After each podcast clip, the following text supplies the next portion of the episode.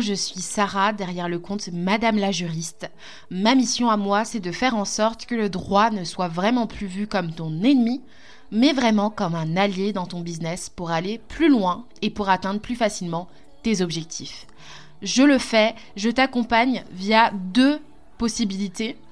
Euh, soit je te fournis en fait des modèles d'actes juridiques qui vont te permettre de te mettre en conformité, d'anticiper les problèmes dans ton business, ou soit je t'accompagne à passer de micro-entreprise à société et à aller encore plus loin, à aller vraiment défoncer ces barrières qui viennent dans ton esprit, te dire que tu n'es pas capable, te dire que tu n'es pas assez.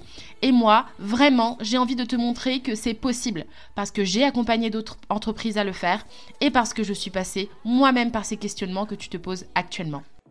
Bienvenue dans cet épisode de podcast où nous allons parler des critères à étudier pour choisir le statut idéal lorsqu'on est freelance et qu'on débute dans l'entrepreneuriat. Alors déjà, je voulais commencer en disant que j'étais très ravie de reprendre le podcast. J'avais fait une pause pendant un mois et ça m'a fait beaucoup de bien. Ça m'a permis aussi de recibler euh, mes attentes pour euh, le podcast afin qu'elle puisse encore plus correspondre à ce que toi t'es venu chercher en écoutant ces épisodes-là. Et j'espère que cet épisode de podcast t'aidera à démarrer l'année scolaire sur euh, de bons pieds, sur de bons pieds, ça se dit. Mais en tout cas que tu partes du principe que aujourd'hui tu as la possibilité de réfléchir au bon statut juridique euh, idéal hein, pour ton activité si tu démarres en prestation de service euh, pour la rentrée. Alors, premier indicateur à prendre en compte, ton premier critère à étudier pour choisir le statut idéal, c'est tout d'abord euh, les charges que l'on compte payer dans le cadre de son activité. Si tu te lances en tant que photographe freelance ou si tu te lances en tant qu'assistante virtuelle, vous n'aurez pas les mêmes charges euh, professionnelles à prendre en compte et euh, qui entreront en, ligne de mire pour investir dans votre société. Euh, si tu es photographe, tu auras par exemple besoin d'acheter du matériel. Tu auras peut-être besoin d'acheter du matériel pour faire plus de lumière, euh, quand tu fais des photos à l'intérieur, tu auras besoin d'avoir un appareil photo de qualité avec euh, voilà euh, tout ce qu'il faut, tous les attirails, tous les outils en fait qui te permettront aussi de retoucher le logiciel, enfin les photos avec des logiciels. bref, tu peux investir beaucoup plus qu'une personne qui va par exemple débuter en tant qu'assistante virtuelle, qui va par exemple avoir pour mission principale de répondre au téléphone, donc il aura juste besoin par exemple d'avoir un téléphone portable, de quoi noter et bah voilà peut-être à la rigueur un ordinateur pour écrire et faire les transmissions à son client. Mais en l'occurrence, vous n'aurez pas forcément besoin des frais, même frais de démarrage. Euh, si par exemple, encore dans ce cas de figure, toi tu es photographe, mais tu fais beaucoup de déplacements professionnels euh, dans toute la France, euh, tu, ça pourrait être intéressant aussi de choisir un statut qui te permette de déduire tous ces frais-là, c'est-à-dire à la fois les frais d'investissement en termes de matériel, mais aussi ces trajets, ces allers-retours que tu vas faire dans toute la France avec les, trajets et les, hébergements dans les hôtels, euh, tout ça, en fait, ça va te permettre de, euh, de, prendre en compte ce paramètre-là, en tout cas, pour choisir tel ou tel statut et peut-être peut-être plus pencher vers un statut qui prend en compte euh, tous les frais que tu auras à investir, donc à minima un forfait au réel, un régime réel ou une société. Euh, et si par exemple tu es dans le cas de figure où tu es assistante virtuelle, où tu sais que tu vas travailler seule, tu n'auras pas besoin de déléguer et que tu sais que tu veux avoir trois clients pour avoir ta rémunération idéale, euh, là dans ce cadre-là, on va peut-être pencher davantage vers un régime ultra simplifié tel que le régime euh, de l'entreprise individuelle au régime micro. Ensuite, deuxième indicateur, euh, nous allons nous, nous, pencher sur les aides sociales. Quelles sont les aides dont tu peux bénéficier pour démarrer ton activité?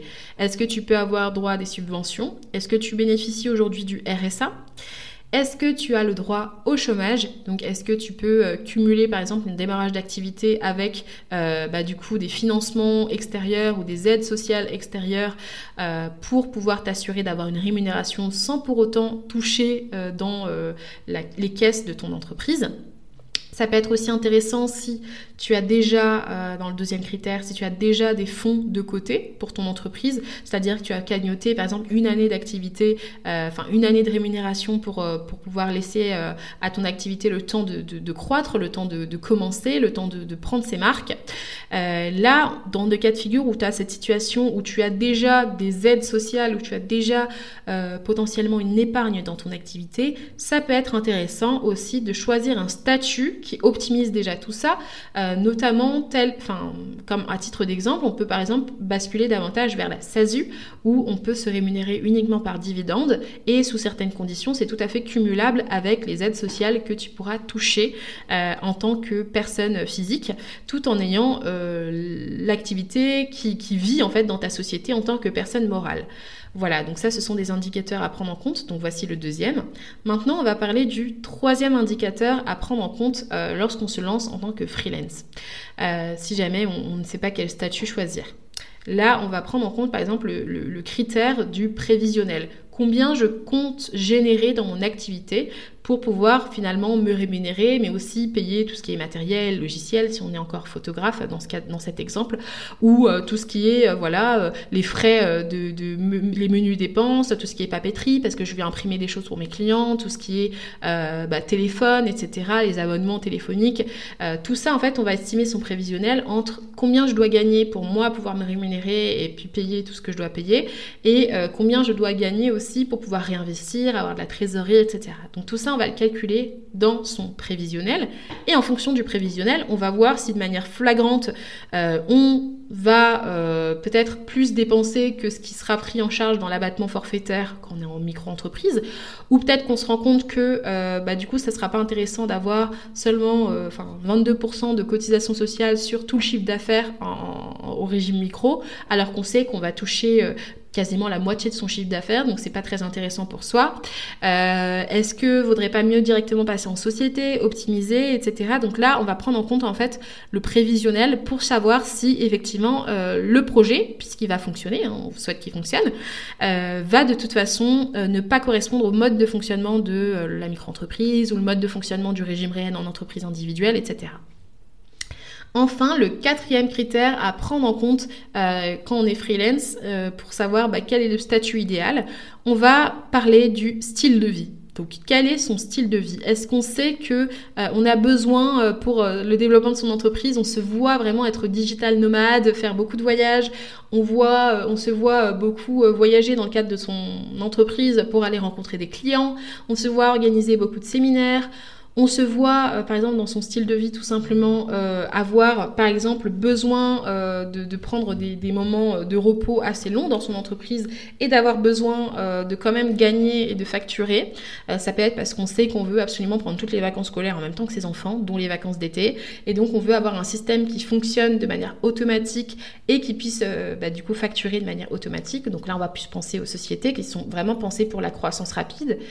Est-ce qu'on a besoin, par exemple, parce qu'on sait qu'on a envie d'agrandir notre famille, est-ce qu'on a besoin d'avoir un statut protecteur en termes de protection sociale parce qu'on sait que euh, on va avoir besoin, euh, peut-être dans un d'ici un an ou deux, euh, de prendre un congé maternité. Dans ce cadre-là, on a besoin de facturer et que les produits automatiques continuent de rapporter de l'argent pour que, à la reprise, donc après les six mois, ben, on revienne et que notre entreprise ait déjà eu de l'argent et qu'elle n'ait pas eu besoin d'être mise sur pause.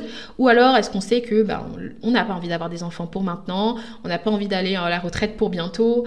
On sait que pour l'instant, on est vraiment euh, dans euh, j'ai besoin surtout de vivre de mon activité principalement, ou même c'est mon activité accessoire, c'est mon side business, j'en ai besoin pour générer juste des projets loisirs, etc. Dans ce cadre-là, je ne serai pas limitée si je suis en congé maternité ou maladie ou telle ou telle raison, telle ou telle raison, va pas me limiter par rapport à statut, parce que c'est pas mon souhait euh, pour le congé maternité par exemple.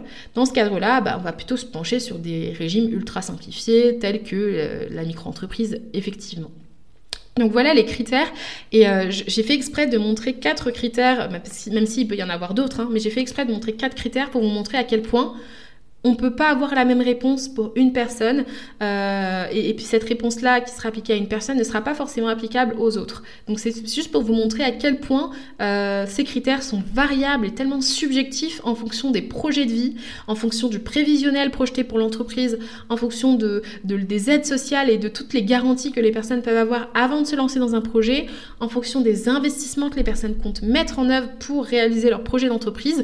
On ne va pas donner la même réponse à un restaurateur qui a besoin d'acheter euh, deux chaînes de restaurants pour mener à bien son projet et euh, justement euh, une personne qui va être derrière son, son ordinateur pour faire de la rédaction web SEO qui aura peut-être un besoin moindre en termes d'investissement et de charge sociale.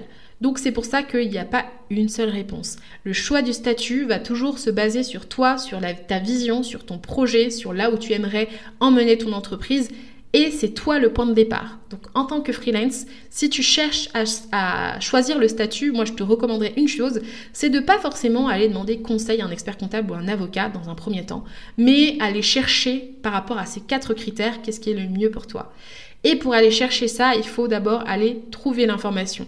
C'est pourquoi j'ai inventé Legal Process et euh, Legal Process existe depuis bientôt un an. Donc je suis très contente de bientôt pouvoir célébrer euh, la première année de Legal Process. C'est un programme anti-flemme juridique. Dedans, tu pourras trouver toutes les ressources à disposition pour créer, gérer et développer ton entreprise de freelance euh, directement dans une seule et unique plateforme. Dedans, tu auras plusieurs vidéos qui seront là pour t'expliquer pas à pas quoi faire pour collecter les données personnelles, quoi faire pour déclarer ton activité. Mais ce qui pourrait t'intéresser, si tu te poses la question du statut, tu as toute une partie, toute une chaîne de vidéos consacrée à la sélection du choix idéal de, de, statut d'entreprise avec une comparaison entre les différents statuts, c'est-à-dire ça va de l'EURL, de la SASU jusqu'à l'entreprise individuelle. Et les autres cas de figure, on peut parfois avoir besoin de deux sociétés ou de deux structures différentes pour démarrer son activité. Et je vais t'expliquer aussi dans ce programme, dans Legal Process, si tu l'intègres, comment optimiser aussi le choix du statut et voir commencer avec un statut, puis ensuite basculer sur un autre statut par la suite. Donc si ça t'intéresse, je t'invite à venir me recontacter soit en DM Instagram, donc sur euh, Madame la juriste, ou soit directement sur le site internet madamelajuriste.fr dans la rubrique contact pour me dire bah, si tu es intéressé ou non à rejoindre l'aventure, parce que les portes vont réouvrir à partir du 19 septembre 2022. Euh, Donc si tu écoutes cet épisode plus tard, c'est que les portes seront ouvertes en Evergreen. Et euh, je serai vraiment ravie de, de pouvoir t'aider en tout cas à atteindre tes objectifs grâce à Legal Process. Et si jamais tu n'as pas le budget pour et que tu te dis, voilà, je ne sais pas si je peux me le permettre, je ne sais même pas si c'est fait pour moi ou si j'en ai réellement besoin, il y aura aussi tout un temps où tu auras le droit de tester la plateforme, de regarder et de voir certaines rubriques qui te seront accessibles et de voir si ça correspond en fait à ce dont tu aurais besoin. Parce que le but c'est que ce soit une plateforme aussi évolutive où tu trouveras vraiment tout ce qu'il faut savoir pour te protéger dans le droit et aussi pour pouvoir avancer avec toi. Au début, tu auras des questions du démarrage, tu auras des questions sur le du statut. Une fois que tu auras créé ton activité, tu auras de nouvelles questions, comment régler les litiges, comment euh, récupérer les sommes, le solde restant en prestation de services, etc. Comment nouer des partenariats, comment faire en sorte d'avoir les bonnes stratégies de vente pour pouvoir développer son entreprise grâce à l'autofinancement. Toutes ces réponses, en fait, seront dans le même programme, pas besoin d'investir dans un autre programme pour avoir de quoi euh, créer, développer et gérer ton entreprise. Je te dis à très bientôt pour un prochain épisode. J'espère que cet épisode de podcast t'a plu. Si c'est le cas, je t'invite aussi à t'abonner sur la plateforme d'écoute pour pouvoir recevoir à chaque fois des notifications sur les nouveaux épisodes qui seront publiés. Et sur ta plateforme d'écoute, je t'invite aussi à laisser un petit commentaire pour me dire si ça t'a plu et puis donner un avis par la même occasion. À très bientôt pour un prochain épisode de podcast.